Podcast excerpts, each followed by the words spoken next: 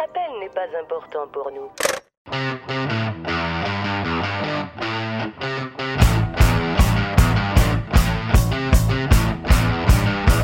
Vous êtes des cars. Vous êtes des sans-dessins.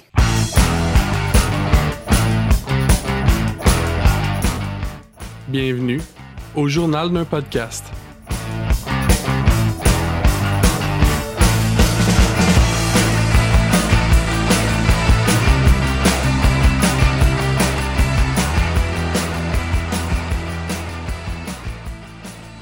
Bonjour tout le monde, bienvenue au journal d'un podcast. Euh, cette semaine avec moi, Chris. Hello. Et Seb. Merci. Et euh, c'est animé cette semaine par nul autre que JP. Oh, let's go JP! C'est mon préféré. T'es tellement cool, JP. Merci. Je le sens, je sens que c'est sincère.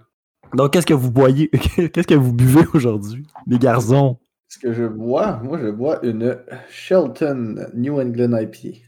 Une bière d'ici, ça, avec des notes d'agrumes, d'ananas et fruits tropicaux. Super. Hein, on cherche des, euh, des, des sponsors, tout le monde. Sinon, Seb? Euh, moi, je bois une bec sans alcool parce que Chris, c'est hum, jeudi soir. Genre, puis c'est ça. Ça a bien l'allure. Toi, qu'est-ce que tu bois? Moi, je bois une course. Bon.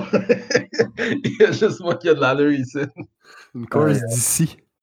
Donc, euh, ben, cette semaine, je voulais commencer par, euh, par vous parler d'un- d'une petite nouvelle qui est passée euh, sous le radar un peu, mais je trouve intéressante.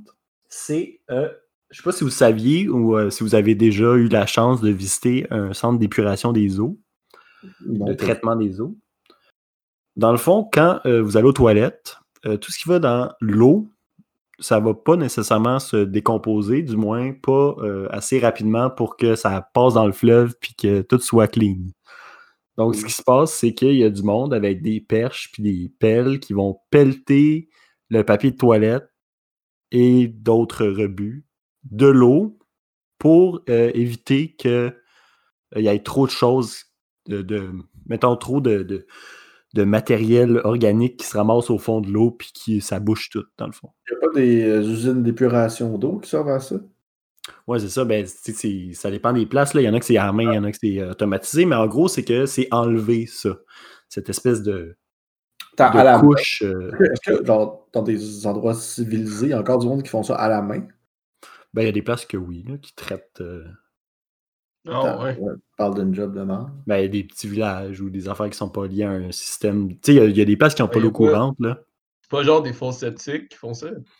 Il y a des places qui ont des faux septiques, mais il y a des places qui ont des systèmes plus, euh, plus évolués, mais quand même élémentaires que c'est. euh, En tout cas, c'est pas ça qui est super pertinent. là. Mais, euh, en gros, cette, euh, cette espèce de boîte-là qu'on va appeler euh, du. Mettons, un, restant organique, ben c'est pas juste ça qui est, euh, qui est laissé par les eaux usées. Euh, il y a aussi euh, ce qu'on appelle le grit. Du grit, c'est principalement du sel, du sel, principalement du sable puis de la gravelle, mais à mélanger avec des, des morceaux organiques. Donc tout ça, pogné ensemble, c'est genre une espèce de pâte qui est en train d'être utilisée pour faire des patchs d'asphalte pour les autoroutes. Arc. Donc, ça, en gros, ils sont en train de le traiter avec des acides puis d'autres euh, produits euh, chimiques quelconques pour euh, en faire un matériel résistant qui vont servir de pâte pour remplir les trous dans les chaussées. Au Québec? Pas au Québec. En Californie. Ok. Ah ouais. Donc, euh, ouais, c'est des patchs blanches, dans le fond. Euh, honnêtement, au niveau que c'est traité, il n'y a plus grand-chose qui reste de, de, de son passage dans les toilettes, mettons. Mais euh, c'est quand même euh, extrêmement bon comme euh, modèle d'affaires, puisqu'on utilise de quoi qu'on payait pour se débarrasser, puis on en fait un produit brut. Mm. Fait qu'on, ça se peut que bientôt vous rouliez sur vos propres souvenirs d'excréments. Donc, vous l'avez su ici en premier. Wow. je, je pense que ce que j'aime le plus de cette nouvelle-là, c'est que tu as réussi à parler de marde pendant trois minutes, puis de pas dire une seule fois le mot caca, excrément ou marde jusqu'à la fin. je viens de ruiner tout ton effort en le disant trois fois de suite. Que- C'est parfait, ça. C'est ça. J'ai laissé l'imagination des gens faire le travail, mais pour ceux qui n'étaient pas sûrs d'avoir compris, ben, tu as clarifié les choses. Oui. Je suis là pour ça. Mais c'est une de- excellente nouvelle à apprendre.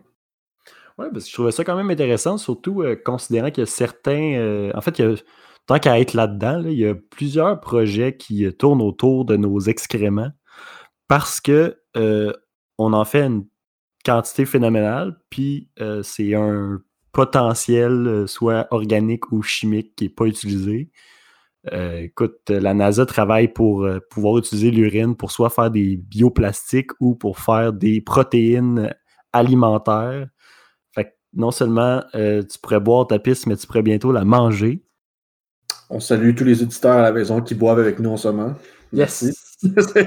on, on- on espère que ça Donc, va. ouais, on, on- on travaille actuellement, pas nous, là, mais on travaille un on très inclusif. Puis euh, c'est ça, on travaille sur euh, le fait de transformer ça en protéines qu'on pourrait réutiliser pour se nourrir. Donc c'est quand même super intéressant. Puis au niveau de la marde, euh, il y a plusieurs pays qui sont en train de euh, d'utiliser les, euh, les défécations pour faire du charcoal, donc faire euh, cuire des choses avec des restants de caca. Puis ça a l'air que ça sent pas, puis que ça goûte pas. Puis c'est vraiment genre un procédé euh, extrêmement ingénieux et euh, efficace. Donc, euh, Aïe, aïe, aïe. the more you know. Bon, bon ouais, c'est quand même assez impressionnant. Mais pas plus impressionnant que ce que tu as à nous dire, Seb. Yeah, c'est le, temps de ma chronique. Ce, ce magnifique pont vers ta chronique était pas assez clair. Fait qu'on va dire, Seb, t'as-tu une chronique pour nous autres? yes, j'ai une chronique pour vous autres. En fait, j'ai une petite devinette. OK, qu'ont en commun Johnny Depp, Brad Pitt, Zac Efron et Jade Stomp? Eh boy. C'est euh, un fanbase largement féminin. Des beaux souliers. Yeah! Non, en fait, ils sont tous cool comme moi. Parce que euh, Wow. depuis cet après-midi. Ça commence très bien. Ouais, non, depuis cet après-midi, en fait, j'ai maintenant euh, du vernis à ongles sur les doigts. Euh, pour ceux qui, qui- que ça intéresse, en fait, tous mes doigts, sauf mon annulaire, qui est le doigt où on met la bague de mariage, si je ne m'abuse, Bien joué. Euh, tous mes doigts sont mauves, sauf euh, l'annulaire qui est rouge. Donc, j'ai maintenant du vernis à ongles. Et ma chronique, c'est sur euh, les- ces hommes qui portent du vernis à ongles. Donc, oui, en effet, Johnny Depp, Brad Pitt, Zac Efron. Et plus récemment, on a vu beaucoup Jade Stomp là, porter du, du vernis à ongles à Occupation Double, dont il est l'animateur encore cette saison. OK. Et euh, donc, je, vais, je, vais vous faire, je vais vous faire un tout petit peu l'historique et euh, mes, mes impressions sur le, sur le, le- le vernis à ongles pour hommes. Euh, donc, euh, comme vous savez ou vous, vous apprenez à l'instant, je suis un euh, chercheur à la maîtrise. Et justement, j'ai eu des, de, de grandes formations en recherche, j'ai eu beaucoup de cours de méthodologie, etc. Donc, j'ai tout d'abord commencé ma recherche sur Wikipédia. Et Wikipédia dit, et Wikipédia dit à propos du, euh, du, du vernis à ongles pour, euh, pour hommes que euh, c'est beaucoup moins commun pour les hommes de mettre du vernis à ongles, puis ça peut être vu comme euh, violer les normes de genre, puis c'est tout. Puis c'est à ce moment Attends, où on parle. T'as fallu que tu fasses des recherches pour avoir cette information-là. Mais là, je me suis dit comme, OK, ben, donc si je peux pas trouver l'information sur Wikipédia, est-ce qu'il va falloir que je fasse des vraies recherches? Et c'est là que je suis tombé sur le site de Mike.com, M-I-C comme un micro. Et là, j'ai pris le reste de mes informations. Donc, euh, on se transporte en fait euh, à Babylone. En 3200. Quoi? on, se transporte à, à Babylone en 3200 avant Jésus-Christ. Euh, c'est là qu'on a eu, euh, en fait, en- après avoir euh, déterré des, des, des cadavres. Pour des fouilles archéologiques, en fait, on a réalisé qu'il y avait des hommes qui portaient du vernis à ongles. Donc, même en 3200 avant Jésus-Christ, euh, c'était pas le vernis à ongles qu'on connaît aujourd'hui, mais c'était une manière, avec euh, l'encre de l'époque, de se colorer les ongles. Et dans le cas bien précis de Babylone, euh, ça allait au, au niveau des guerriers, en fait. Donc, c'était en déclinaison d'importance. Plus tu étais important dans la société en tant qu'homme, plus tu avais des ongles foncés. Donc, si tu étais un empereur ou quelqu'un de pouvoir, tu avais des ongles très très noirs. Et si tu étais plus bas dans la société, ben, tu avais des ongles plus clairs. Ça, c'était le cas de Babylone, mais par contre, il y, y, en a aussi environ. Fait que dans le fond, ce que tu es en train de me dire, c'est que tous ceux qui ont coincé leurs doigts dans des portes de char étaient plus importants que tous les autres. Exactement. C'était la méthode première, en fait, de révéler sa masculinité à l'époque. C'était de coincer son doigt dans une porte de char. Euh, donc, euh, il, y a eu il, y a eu à peu près euh, le, même principe quand on regarde la Chine et l'Égypte à cette époque-là. Mais par contre, je crois qu'en Chine, c'était plus spécifiquement des déclinaisons de classe.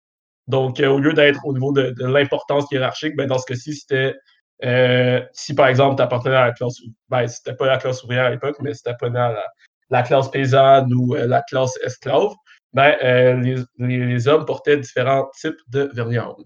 Donc, tout ceci remonte à très loin. Puis là, qu'est-ce qui s'est passé entre là et aujourd'hui? Est-ce que je peux t'interrompre une seconde? J'ai une question. Euh, fait qu'on a des preuves que ça, ça arrivait, mais y avait-tu une raison autre que l'esthétisme ou c'était uniquement pour, pour le look, puis pour se démarquer, puis montrer ta classe, I guess? Ah ben, en fait, c'est euh, ben, les, les, historiens ont, pas, ont juste trouvé des, des cadavres avec ça. Puis on a fait, en ont tiré les conclusions que c'était pour, euh, pour, pour distinguer les, les, classes, mais ça n'avait rien à voir avec la distinction de genre comme on fait aujourd'hui. OK. C'est plus au niveau, ben, au, niveau, des hommes. Il n'y a pas de, de, il y a encore moins de preuves que des femmes portaient du vernis à ongles. il devait y avoir beaucoup plus d'hommes que de femmes qui portaient du vernis à ongles à cette époque-là. Euh, eh ben. Mais là, est-ce que, euh, est que ça répond à ta question, en fait? Oh, oui, parfait. C'est ce que j'ai trouvé dans mes recherches. Puis ensuite, ce qui est arrivé, c'est qu'en 1800, en France, ben là, les, les, les, années se, sont, se sont succédées. Puis euh, ça a tranquillement, pas vite, euh, fait le passage des hommes qui portaient pour des raisons, euh, soit des déclinaisons de classe ou déclinaisons d'importance, jusqu'en 1800 en France. Puis là, rendu vers cette époque-là, c'était majoritairement des femmes qui portaient du vernis à ongles. Euh, cependant, en 1800, c'était pas la même espèce de culture de, de, de, fashion et de publicité. C'est juste à donner que c'était majoritairement des femmes qui. C'est à peu près vers cette époque-là de l'histoire qu'on a. Que ça, que ça a fait le switch vers le genre féminin. Et euh, il a fallu attendre en fait jusqu'en 1930 où euh, Revlon a fait la première campagne publicitaire affirmée euh, pour du vernis à ongles rouge pour les femmes. Donc ah. à l'époque, rien n'expliquait vraiment pourquoi est-ce qu'il y avait plus de femmes que d'hommes qui portaient du vernis à ongles. Mais en 1930, ben, il y a quelqu'un qui s'est vraiment dit OK, ben, maintenant le vernis à ongles, on veut on va en faire promotion spécifiquement chez les femmes et c'était Revlon en, 1900, en 1930 une autre chose que les femmes ont volé aux hommes. Ensuite, qu'est-ce qui s'est passé? euh, est, arrivé, euh, plus, est arrivé plus tard, en fait, euh, plus dans un, vibe de contre-culture. C'est là qu'on a regardé, c'était Lou Reed et Kurt Cobain qui ont tous deux porté du vernis à ongles. Et bien sûr, David Bowie aussi a, été, a porté du vernis à ongles. dans le cas de Kurt Cobain, en fait, c'était plus ça, ça, faisait partie un tout petit peu du, du, look de Kurt Cobain qui était affiché à porter des choses très extravagantes, mais on taxait jamais en fait Kurt Cobain d'être, euh, ben, en fait, de, de soit être euh, euh, plus flexible sur son genre ou d'être homosexuel, ou parce que c'est un peu ce qui, ce qui, ce, qui, ce, qui, se passait un tout petit peu plus, plus un peu plus fréquemment dans le, dans le, le monde le monde des non-célébrités, en fait. Mais mm. Kurt, Cobain avait toujours été euh, très affirmément hétérosexuel et euh, portait tout de même du vernis à ongles et tout le monde lui foutait la paix. Mais dans le cas de David Bowie, euh, David Bowie était, était beaucoup mm. plus affiché comme étant quelqu'un de, très flamboyant et, de, et mm. avec un, genre plus fluide. Et donc, dans le cas de David Bowie, ben, ça passait un tout petit peu genre sous le radar dans la multitude de, de, de, c'était, pas le, c'était pas le vernis à ongles qui choquait le plus. Mais... Exactement, c'est ça. Donc, dans, dans son cas, lui, ben, mais ça faisait quand même partie de la. David Bowie était quand même une image de la contre-culture euh, à l'époque.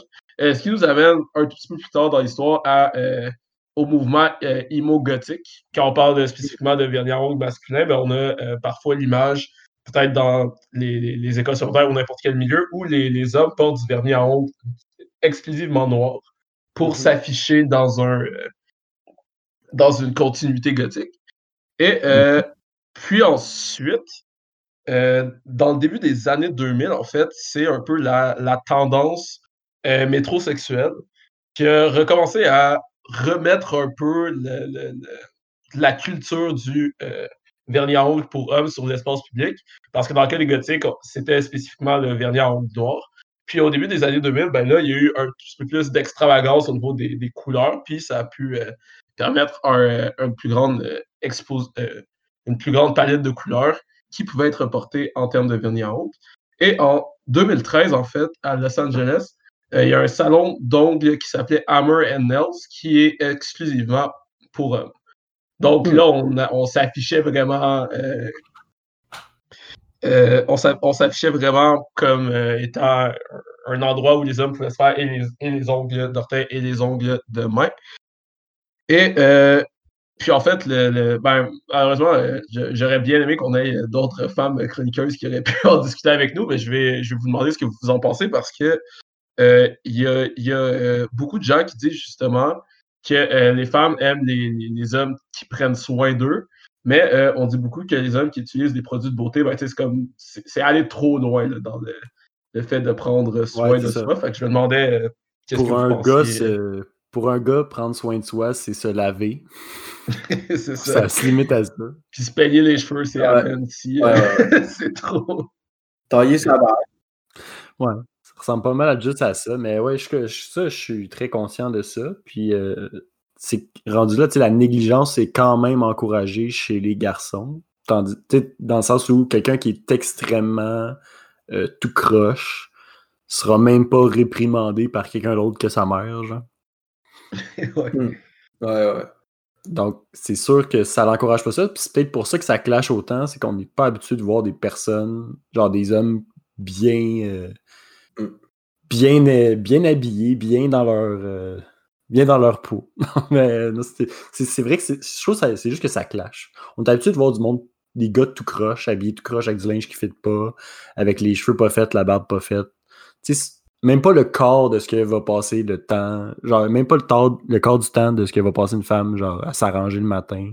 Mm. Puis c'est correct, c'est juste normal. Fait que quand tu vois quelqu'un qui a pris le temps de se mettre beau, dépendamment c'est quoi, mettons, genre un gars qui style la barbe, mais comme vraiment bien, comme la, la barbe est longue, mais taillée, genre. Juste ça, tu fais comme, oh, c'est spécial. Ouais, il y a un petit quelque chose.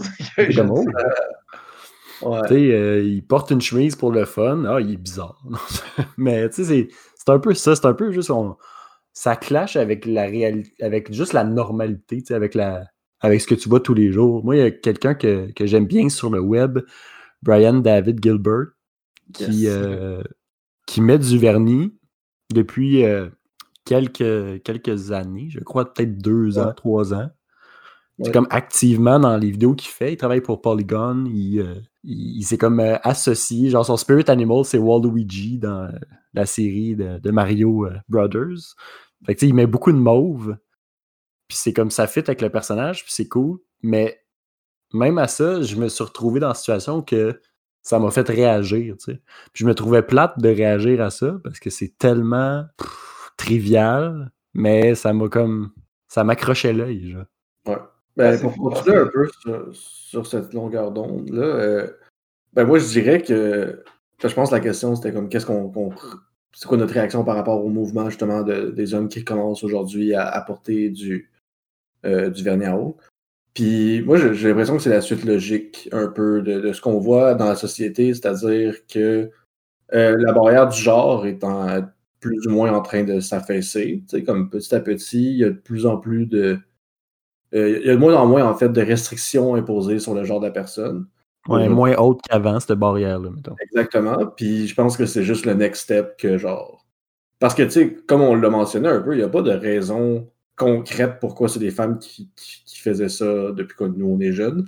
Ça a commencé, comme tu dis, des années 1800-1900, puis c'était juste arrivé par hasard, point. Fait que je, je, c'est ça. Je pense que c'est juste une barrière de plus qui, qui était là un peu sans aucune raison valable qu'on enlève parce que ben, c'est ça. Il n'y avait pas de raison d'être, puis on se rend compte aujourd'hui en acceptant plus les, les différents. ben, pas les différences, mais les. En, en créant moins de séparation entre les genres, en fait. Que, que Ouais. je pense que c'est juste l'évolution logique. Puis effectivement, là, ça choque un peu, entre guillemets, parce que le monde, ils sont pas habitués de voir ça. Puis c'est souvent ça, comme on a associé à, à l'autre euh, l'autre sexe. Fait que c'est. Il y a du monde plus traditionnel qui vont choquer face à ça ou qui vont protester à la limite. Là. Pas nécessairement protester dans la rue, mais protester, genre, ça n'a pas d'allure, nanana. C'est- Ben, c'est ça. Je pense que c'est juste l'évolution normale. là. Je pense que c'est mon point de vue. Puis de plus en plus, plus ça va aller, je pense, plus ça va continuer comme ça. c'est quand même fou parce que, tu sais, pour ma part, je l'ai fait pas pour. euh, tu sais, ça n'a ça, rien à voir avec mon, mon identité de genre, ça- ni pour passer un message. là. Je trouvais juste ça comme intéressant de- d'un peu ajouter ça à ta, ta personnalité, genre euh, esthétique, à ton image de. Ah, c'est le personne. trend. Puis ça l'a vraiment comme. Tu sais, j'ai- genre, j'étais dans le métro tantôt, puis là, je savais pas trop comme. Genre, je mettais mes mains dans mes poches, genre, je sais pas trop comment. Là, tu te dis comme. My God! genre, Ouais.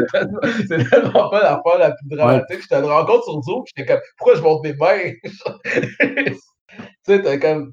c'est quand même assez complexe à assumer, genre, que t'as du ongles, mais au final, c'est quand même. Moi, je trouve ça quand même cool, là. je trouve que ça ressemble quand même bien, mais c'est quand même Ouais, assez. je- euh, mais, mais je comprends. Moi, c'est niaiseux, mais je travaille avec des enfants, puis mon j'en ai eu il y a quelques années de cela. Puis là, tu sais, j'avais une parfaite raison pour ça, tu sais, pour à la limite comme me justifier, puis j'étais quand même mal à l'aise.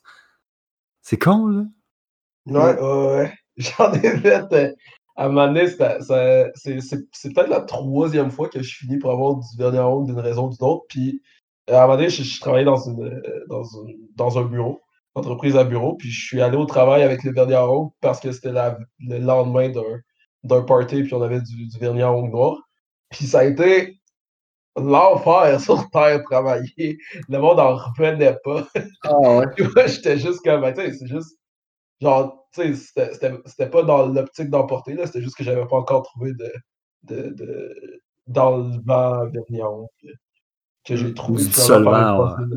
Mes voisines. D'autres ont été très gentilles, ils sont venus m'emporter euh, le jour après. Mais c'est ça, fait que, tu sais, dans, dans un sens, c'est c'est quand même assez fou à quel point c'est inacceptable de porter ça selon le, le corporate américain quand c'est tellement pas grand chose au final. Je pense que, tu sais, entre autres, c'est entre autres pour ça que, comme ça commence par ce genre de choses-là, c'est que c'est tellement bénin, là. C'est- Ouais, c'est ça. On s'en on s'en fout tellement, genre, que, que quand on commence à, à, genre, militer pour la libération de, des carcans sexuels du linge, Ouais. c'est un très bon départ de dire, tu sais, comme, mettons, là, je veux porter une jupe parce que je trouve ça nice de porter une jupe parce que je suis confortable, genre. Ben, c'est un beaucoup plus gros statement que de porter du vernis à ongles. Exact.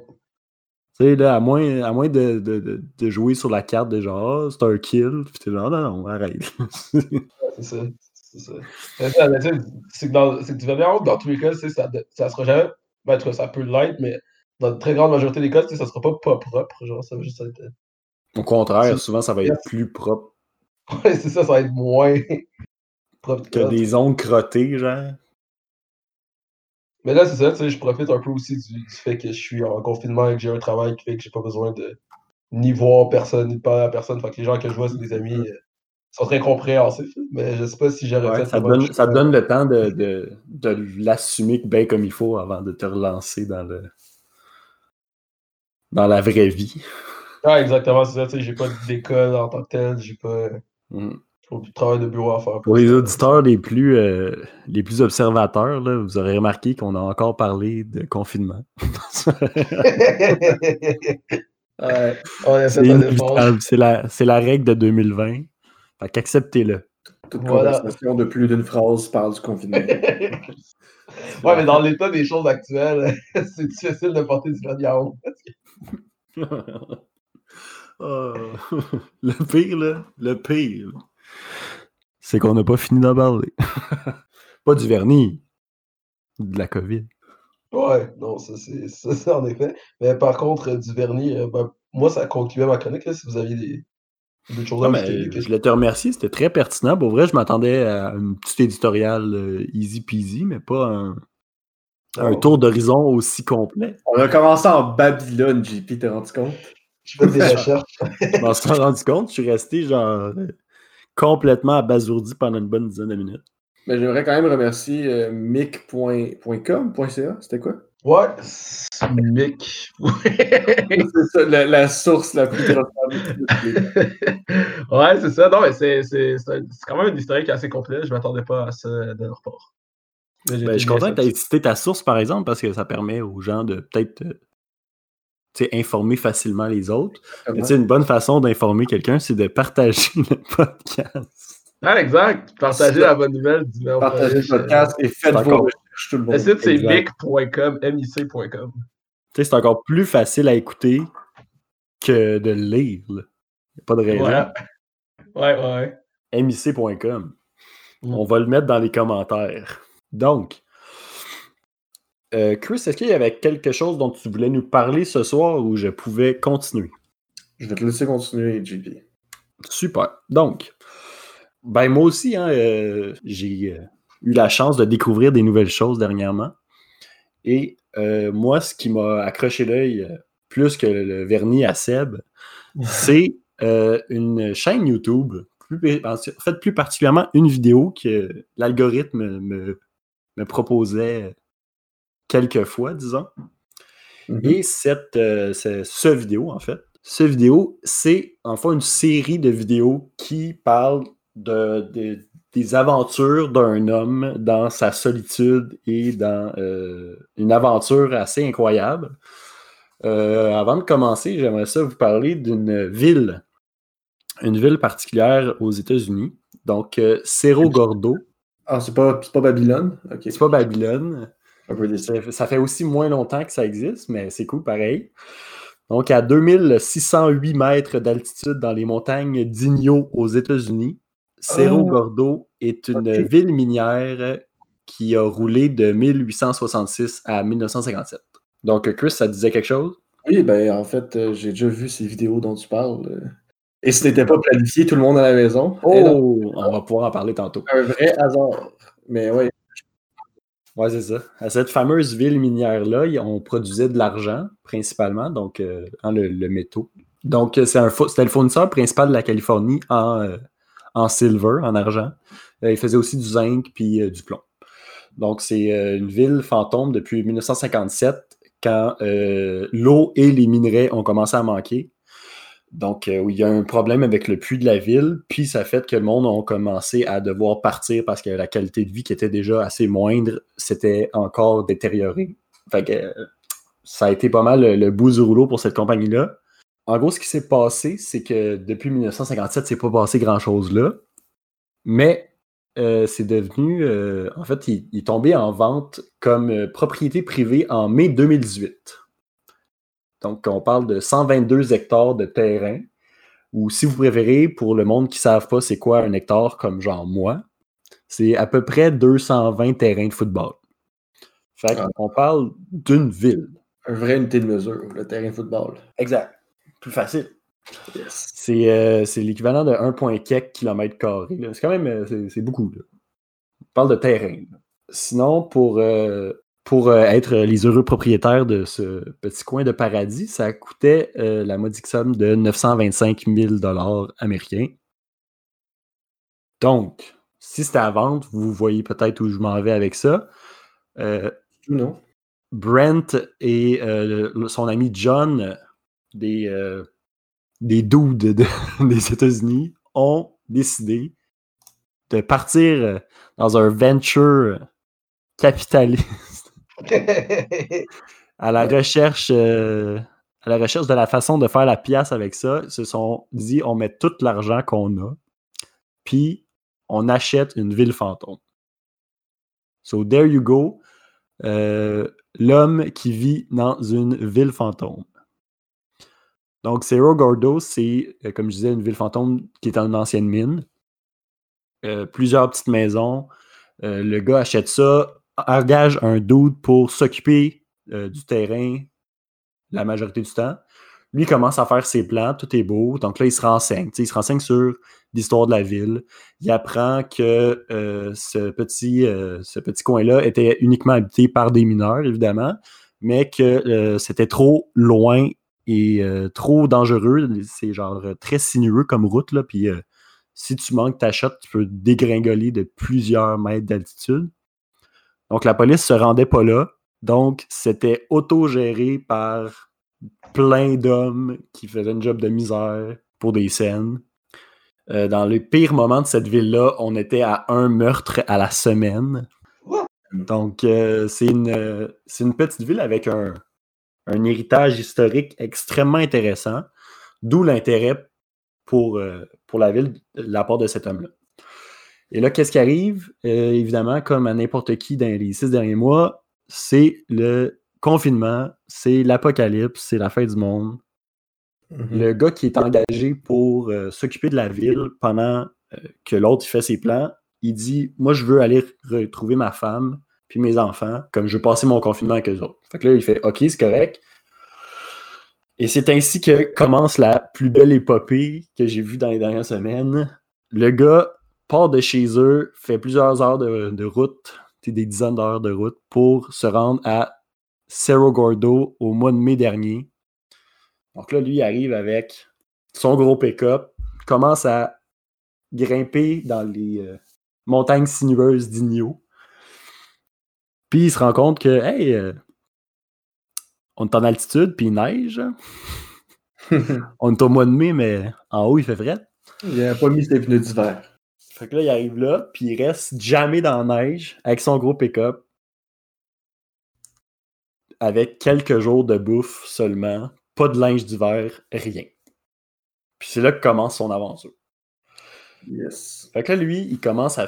Il, il connaît rien de tout ça, il connaît pas. euh, c'est pas un, fervent, un fervent connaisseur de, de l'industrie minière, c'est pas un fervent connaisseur de rénovation ou de ou du, du climat euh, très difficile de ce coin-là de pays. Fait que, tu sais, il, il arrive puis il apprend tout au fur et à mesure. C'est ça qui fait que c'est vraiment intéressant. Fait que là, il arrive là, puis il se ramasse là coincé, puis finalement, il commence à explorer un peu aux alentours, il passe proche de se tuer parce qu'il se perd, il, il- il se donne des repères visuels, mais c'est pas les bons repères visuels, il marche pas dans la bonne direction pendant une tempête, genre. C'est plein de trucs de même. Donc là, on voit un petit peu, là, on suit son aventure à travers son vlogging. Puis un peu comme dans la, la mode des derniers temps, il y a beaucoup de, de l'aspect documentaire de tout ça. tu sais. C'est quand même une réalisation qui est assez professionnelle, assez pour qu'on raboutine tout ça ensemble, ça ferait un film. tu sais. Mhm. Donc l'homme commence à, tu sais, il vit là pour vrai, donc là il commence à s'arranger, il réussit à décoincer son, son auto, il s'en va rechercher des vivres, il contacte des personnes, il apprend à vivre, euh, à vivre là, il, s- il s'arrange une petite maison parce qu'il y a déjà des maisons qui sont là-bas, mais tu sais, sont, sont Mhm. très vieilles. Qui trouve les, vi- les, les villages à proximité où il y a de l'eau puis euh, des vivres. Fait que tu sais, le gars il s'arrange, puis le gars il poste au fur et à mesure de son aventure tout ce qui se passe. Yep. C'est quand même un point intéressant que j'aimerais soulever, parce que tu l'as mentionné un peu, mais euh, il y a accès à l'électricité là-bas, mais il n'y a pas accès euh, à un aqueduc ou à des égouts. C'est ça, hein? Parce que, comme je disais tantôt, le- l'eau a lâché éventuellement dans les années euh, 50, parce que Mhm. ça, ça date de. La ville date de 1860, mais euh, est abandonnée depuis 1957, genre. Yep. Fait qu'il n'y a pas d'eau là depuis Même euh, en fait, j'ai- 80 ans. genre. je lisais l'information euh, pendant que tu parlais. Ouais. Euh, il a répondu, euh, il a fait un, c'est quand même intéressant ceux qui veulent le voir, il a fait un AMA sur Reddit, là, un Ask Me Anything, qui est une espèce de, de, là. les questions-réponses qu'il fait, fait que tout le monde sur Internet peut aller poser des questions, puis lui, il va répondre euh, dans les commentaires. Puis euh, c'est ça, une des questions, c'était comment ça fonctionnait avec l'électricité et l'eau. Puis il répond que euh, avant, la ville utilisait des, des springs, je pense que c'est des sources. Ouais. c'est ouais, des sources d'eau, dans le fond, qui venaient en fait du- d'un lac, un certain lac, le lac Owens, qu'il l'appelle. Mais ce Mhm. lac-là a été drainé euh, par le, le projet, dans le fond, de l'aqueduc de LA, Los Angeles. Fait que je trouve ça quand même bizarre que. Je savais pas que LA, en fait, drainait des lacs au complet pour faire son aqueduc. Fait que- parce qu'un des problèmes pour tout ce qui entoure euh, les, déserts aux États-Unis, c'est justement les sources d'eau. Las Vegas est planté au milieu d'un désert, mais c'est ça, c'est qui draine tout ce qu'il y a aux alentours pour pouvoir survivre. Puis c'est justement ce qui fait que euh, sais, ça a été un point de non-retour pour un peu cette ville-là. Ça a fait Ben comme. là, ils sont pas à côté de l'océan Pacifique, genre. Mais, c'était- mais j'avais le feeling que c'était Las Vegas, mais ça se peut aussi que c'est Los Angeles. Là. Ben, il, a, il a appelé ça le LA Aqueduct Program. Fait Ouais, ça doit être LA. Bon, parce que j'ai lu vite aussi ce- cette partie-là, mais ouais. C'était une des grosses problématiques. Le gars, il faut qu'il aille acheter de l'eau à chaque temps de jour parce que tu sais, il se lave avec ses mains. Genre. il pogne de l'eau dans une chaudière puis il se crisse ça sur la tête. Là. Ouais.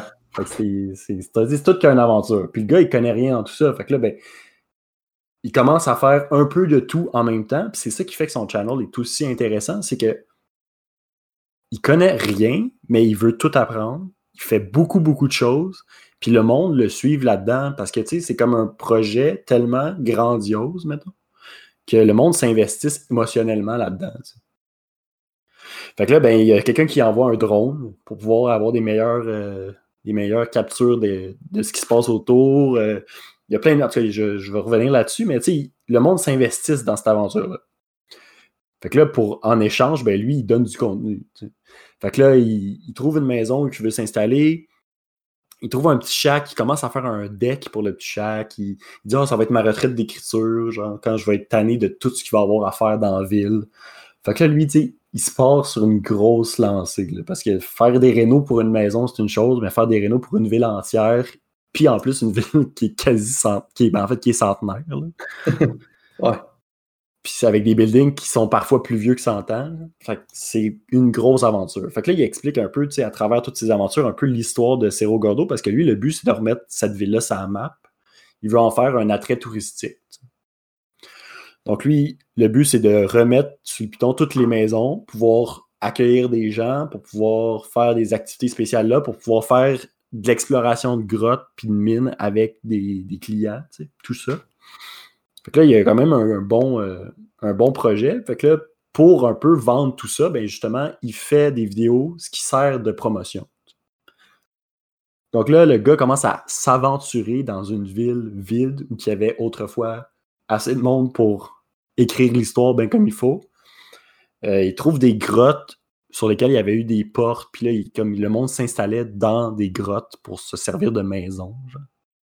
Le monde vivait dans des grottes. Il s'en va dans des mines, il se rend compte qu'il y a des animaux dans les mines, puis qu'il n'est pas équipé pour ça. Fait que là, tu pognes pas contre un honey badger de même, là, pour le fun. fait que là, il- tu vois qu'il il réalise au fur et à mesure de tout ce que ça représente. Fait que là, il rentre dans, une, dans une mine, puis il voit, tu sais, ah, les rails sont encore là. Tu sais, D'habitude, quand les compagnies minières ferment, ils prennent les rails avec eux autres, puis ils revendent. tu. Fait que là, ça, ça doit être dans les dernières qui, qui- est encore fonctionnel. Tu sais, il analyse tout ça, puis il, nous- fait bénéficier. Puis tu sais, tu ne savais pas que ça t'intéressait jusqu'à temps que tu écoutes ça, parce qu'au final, c'est juste comme. C'est tellement une découverte parce que tu le découvres en même temps que le gars. Mhm. Fait que là, le gars, il rentre, justement, il dit comme Ah, c'est sûrement un honey badger, je vais pas me lancer là-dedans. Surtout que je suis tout seul, puis que personne ne sait que je suis en train de m'aventurer dans une, dans une mine abandonnée. On me retrouverait jamais si je me blessais. Ouais. Ouais, fair enough. Fait que tu sais, là, il, il filme un peu ici et là, un peu tous ses projets. Donc là, il montre qu'il fait de la recherche d'artefacts parce que veut, veut pas, une ville centenaire, ça comporte son lot de petits cossins qui traînent partout. Mais surtout des petits cossins qui valent cher maintenant.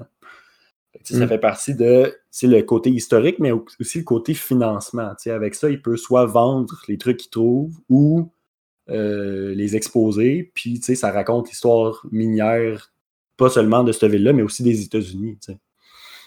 Fait sais, il voit tout le potentiel là-dedans. Puis, il y a un building qui est incroyable. Il y a un building là-dedans que c'est le American Hotel. C'est la place où tout le monde s'arrêtait quand il passait dans cette ville-là. C'est un genre de taverne classique où il y a un bar au premier, puis il y a des chambres à l'étage. Le monde s'arrêtait là pour jaser, pour. C'est là que le social se passait. Donc là, le gars, il voit ça, il capote, c'est comme neuf, c'est vraiment beau. Là, c'est, oui, il y a de la poussière et tout, mais comme c'est le building qui avait clairement le plus de financement pour être pour bien paraître dans, dans tout le village. Fait que là, ben, il dit C'est que ça va être- tu sais, c'est là le, le point de départ de mon projet. Ça va être ça que je vais remettre en premier. Comme ça, à partir de là, je vais pouvoir avoir des visiteurs.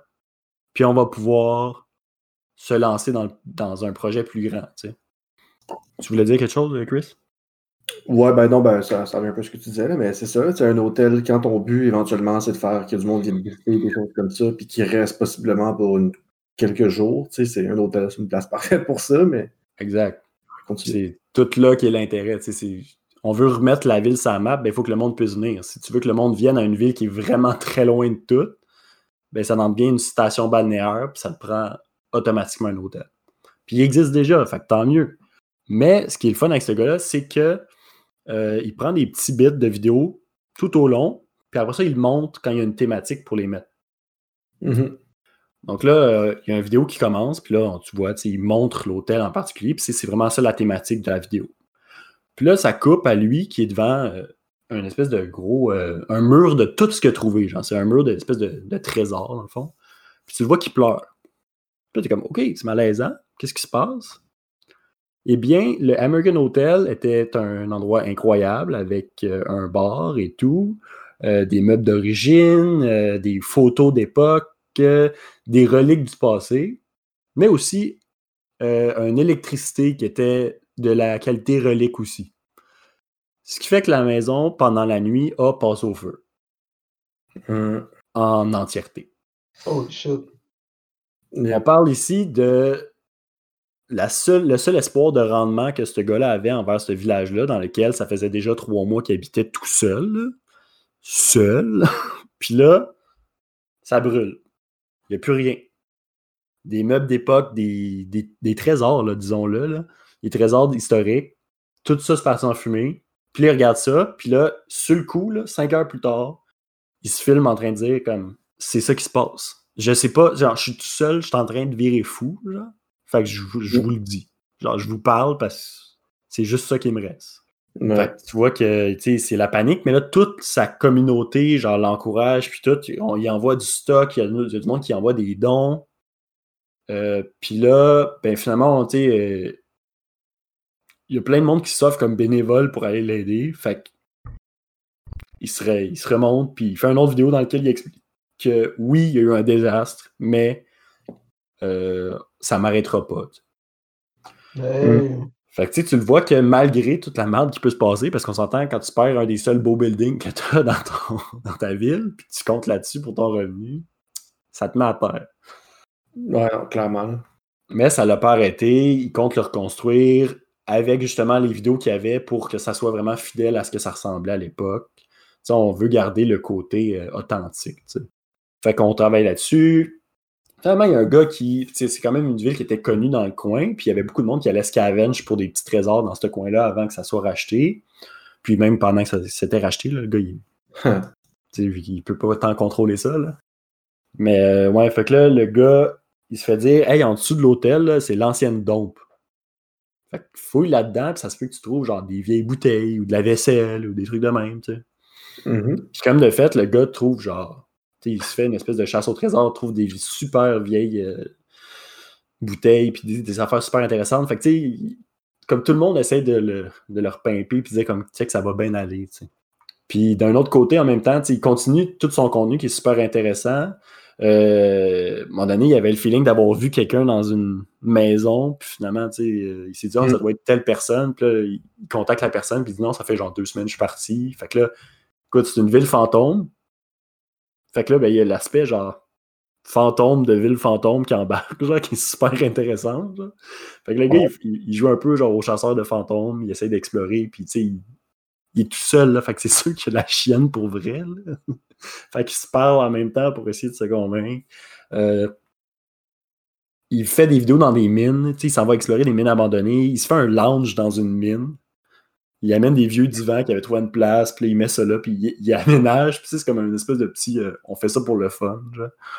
Euh, il fait ça. Euh, finalement, il se rend compte que c'est difficile de filmer dans les grottes parce qu'il fait vraiment noir. Fait qu'il achète genre une lampe de poche qui est comme tellement forte qu'il pense la banne aux États-Unis, parce que ça pourrait être dangereux pour les avions. Là, le gars, il fait le review de ça, mais tu vois que comme ça s'empile toutes les choses intéressantes qu'il a à dire c'est juste comme la vie a mené ça sur son chemin. Puis c'est comme, let's go, on fait ça. Euh, on l'a mis au défi d'aller passer une nuit dans une, dans une mine. Fait qu'il l'a fait. Fait que là, tu sais, c'est comme. Il y a tellement de choses, puis il y en a encore aux trois jours qui sortent. Tu sais, c'est pas fini. C'est comme. On est en plein dedans, là. Il, a sorti une vidéo il y a trois jours, je pense. Fait que tu sais, c'est juste constamment, il y a de quoi qui se passe, puis à chaque fois, ben, il le met parce qu'en quelque part, c'est son seul social, c'est ça. Fait qu'il l'alimente au bout. Mm. C'est extrêmement intéressant. Puis comme on parlait au, au début, un des gros enjeux, c'était l'eau. Puis euh, c'était une immense machine qui pompait l'eau à travers un système, puis tout, puis c'était extrêmement dangereux. Mais là, il a fait appel à des professionnels, puis il y a du monde qui sont venus l'aider, puis ils ont réussi à repartir l'eau après comme quasiment 100 ans que ça, ça marchait plus ah dans son village. Fait que ouais, il a réussi euh, récemment, là, dans le. Je pense que c'est dans les deux derniers mois, quelque chose de même. Mais ouais, il a réussi à refaire partir euh, l'aqueduc dans son dans son village. Fait que, tu sais, c'est fou ce que tu peux arriver à faire. Puis, tu sais, il essaie de s'informer sur l'histoire de chacun des habitants, puis tout. Puis, ça vient vraiment de passer la passion à toi parce que comme tu le suis dans ses aventures, puis es genre, j'espère que ça va bien aller. Mm. J'espère qu'il va réussir son projet parce que c'est tellement comme overwhelming, c'est tellement gros comme qu'est-ce qui s'est mis sur ses propres épaules. Ouais, non, c'est fou là. genre, j'espère que tu as du fun au moins. C'est insane comme projet de se dire, genre, tous, ben, il n'est pas tout seul, ils sont deux, deux ou trois là-dedans. Ben, il est le seul en ce moment qui l'entretient parce qu'il a le temps puis ça tente, mais comme rénover une ville au complet pour la rendre habitable, c'est énorme. Euh. tu sais, il y a eu son moment de gloire, cette ville-là, puis tout. Puis lui, ça, ça, ça, ça lui fendait le cœur un peu de laisser ça derrière lui, mais tu sais, comme. Il regardait ça, puis il dit au final, tu sais cette ville-là a produit pour l'équivalent de, avec l'inflation aujourd'hui, c'est l'équivalent de 500 millions de dollars de, minéraux, gens qui ont sorti de cette, de cette tout petite ville-là, tu sais. Hmm. Puis il dit comme il y, a, une riche histoire derrière tout ça, puis j'aimerais ça comme que pouvoir la garder. Puis tu sais, c'est tellement un gros pet project, c'est genre basically, t'as as, acheté une ville, fait que t'es le maire d'une ville de zéro habitant. puis 100% grâce à tes actifs financiers. Fait que je trouve ça, je trouve ça un peu surréaliste. Alors que certaines personnes s'achètent des maisons, lui, il s'achète une ville au complet, puis il se dit That's Une ville abandonnée dans un. C'est à moi. Fait que, je trouve qu'à à date, il a fait plein d'accomplissements, puis il y en a d'autres à venir parce que c'est ça ma conclusion de tout ça, c'est c'est pas fini. comme sauter sur cette sur cet événement-là, puis regarder où est-ce que ça s'en va. On ne sait pas, peut-être que ça va inspirer d'autres personnes. Mm. Puis c'est là que je veux en terminer, en fait. Sur une note d'espoir. Si ça s'est fait aux States, nous serons ceux qui le feront au Québec. Parce que juste dans, euh, dans cette partie-là du monde, genre, dans, ce, ce comté-là, le comté de d'Igno, il y a pas loin de 40 villes fantômes aux États-Unis. Ah oui. Parce que c'est là qu'étaient les ressources. Mm-hmm. Fait qu'au final, c'est normal, mais c'est quand même capotant. c'est vraiment fucked up. Mais il y en a aussi au Québec. Il y en a plein au Québec. Il y en a aussi 40-50 euh, au Québec, dont euh, ceux qui connaissent Val-Jalbert, c'était un site touristique parce que c'était un village fantôme. Mais il y en a vraiment beaucoup. Il y a euh, le village de Gagnon, le village de Joutel, Labriville. Donc, euh, dans le fond, il y a une liste sur, euh, sur Wikipédia. Donc, voyez ça comme une liste d'épiceries. mettez-vous riches, puis partez-vous des villes. Ça pourrait être assez incroyable ce que vous pouvez vivre là. Mais est-ce qu'ils sont dans ces villes-là? C'est-tu ça, de te regarder? C'est-tu possible de faire une transaction monétaire quelconque? Pour obtenir ces villes-là au Québec? J'ai l'impression que c'est. Au Québec, c'est. Euh, je pense pas, honnêtement. Je pense pas qu'il y ait de villes qui soient à vendre, mais tu sais, tout s'arrange, là. tout s'arrange. Ah, le gouvernement. Euh, si personne n'habite là, ils ne sauront pas que toi, tu l'as. le gouvernement n'a jamais trop d'argent. Non, exact. Il y a une. Euh, ben, pas, plus, pas, plus, loin que la côte nord, il y a la ville de Gagnon qui était une ville, euh, une ville minière qui s'est euh, faite complètement rayer parce que. parce que quand, ils ont appris, dans le fond, que ça allait faire faillite, ils ont juste tout pété puis remballé, genre. Fait qu'ils ont tout réenterré sous la terre. Fait que tous les restants sont genre. Nice. Juste comme ils ils ont été bulldozés puis ils ont été mis par-dessus. Fait que tu sais, tu pourrais faire de quoi avec ça, mais tu repartirais à zéro. Mais ouais, ça a Mais été. euh, ça a été assez intense, là. mettons l'île d'entrée aux îles de la Madeleine, là, qu'il y a des maisons qui sont en train de s'enfoncer dans la terre. Là. Faut clairement acheter ces terrains-là. Puis comme... Petit à petit, t'achètes toute l'île. Ouais, exact. Puis là, on a une île privée. Puis tu sais, dans le fond, eux autres, dans le fond, les, ce qui explique les, les, les villes fantômes, c'est qu'il y a de moins en moins de jobs, puis moins, de moins en moins de monde. Donc, le monde qui avait des jobs steady ne sont plus steady parce qu'il n'y a plus de. Tu sais, mettons le dépanneur, ben, s'il n'y a personne qui va à ton dépanneur, ben? Tu peux quitter. Le, le phénomène de la ville fantôme se fait généralement, naturellement, après la fermeture du plus gros employeur d'une petite ville. genre. Si, si l'employeur est responsable de plus, mettons, 70-80% des revenus de la ville, ben, la fermeture de tout ça signifie la fermeture de la ville, mais c'est pas parce qu'ils ferment. C'est pas parce qu'ils ferment réellement la ville, c'est juste. C'est déserté, tu sais. Mhm. Shefferville aussi avait failli fermer parce qu'il était, ben, il était sur le bord de la faillite, puis 90% du monde était parti. Puis tu sais, c'était. C'est tout ça, c'est tout le temps ça qui se passe, tu sais, puis c'est ça que le monde a peur. Parce que ce qui est encore pire qu'une ville qui s'efface complètement, c'est une ville qui est tout le temps sur le bord puis qui a besoin de l'aide du gouvernement tout le temps, là, pour eux autres. là. Mm. Parce que ça coûte vraiment beaucoup d'argent pour maintenir quelques personnes en place. c'est toute l'infrastructure autour, la route pour se rendre, le- l'entretien des terrains, tout ça, comme. c'est plein parce que tant qu'il y a du monde, il faut que tu gardes tout ça à jour pour que ça soit possible de se rendre. Il faut que tu t'assures que ce monde-là ait de l'eau. Puis il faut que. Fait quand ça va vraiment plus bien, ils il préfèrent que la ville meure. Fait que je trouvais ça quand même trash, tu sais, de se dire comme. On abandonne le navire, puis c'est tout, là. fait que, euh, écoute, il y a plein de villes euh, qui s'offrent à vous, euh, messieurs, les investisseurs. Fait que gâtez-vous. Yes. Puis, euh, Yeah, on fait ça. Imaginez, euh, imaginez le Beach Club devenir une ville. Ah non. On achète Saint-Bruno. Fait que ouais, vous êtes pas prêts. Ah, mais si tu veux une ville avec tout le monde qui vont au Beach Club, va juste à Laval. Oh. Imagine un Laval ailleurs, genre. Une colonie de Laval. Wesh.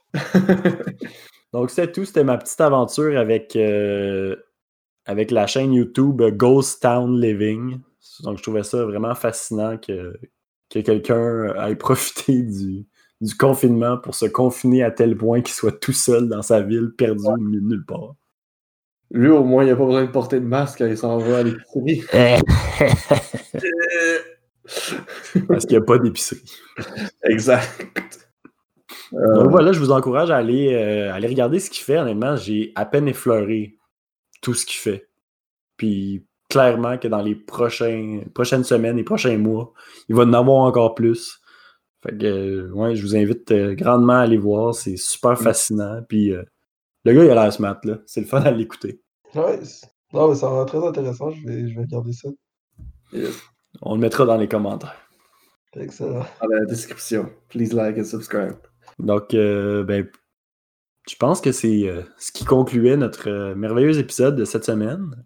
Donc, avez-vous un dernier mot euh, pour nos auditeurs, messieurs? Pas particulièrement. Je vais souhaiter euh, une bonne semaine à, à tous nos auditeurs. Puis on se revoit. La, BD Alice est sortie, euh, faite par euh, Jake Dion sur le roman de. Patrick Sécal du même, euh, du même nom. Puis je, vous- je l'ai vu, là, elle était un peu au-dessus de mon budget, mais je me la recommande, ça a l'air vraiment bon. Donc, on encourage à consommer local, même quand on parle de culture. Et voilà, achetez local. Ben, merci, messieurs, pour ce- cet encore une fois merveilleux épisode. Passez une belle semaine, tout le monde à la maison, et à la prochaine.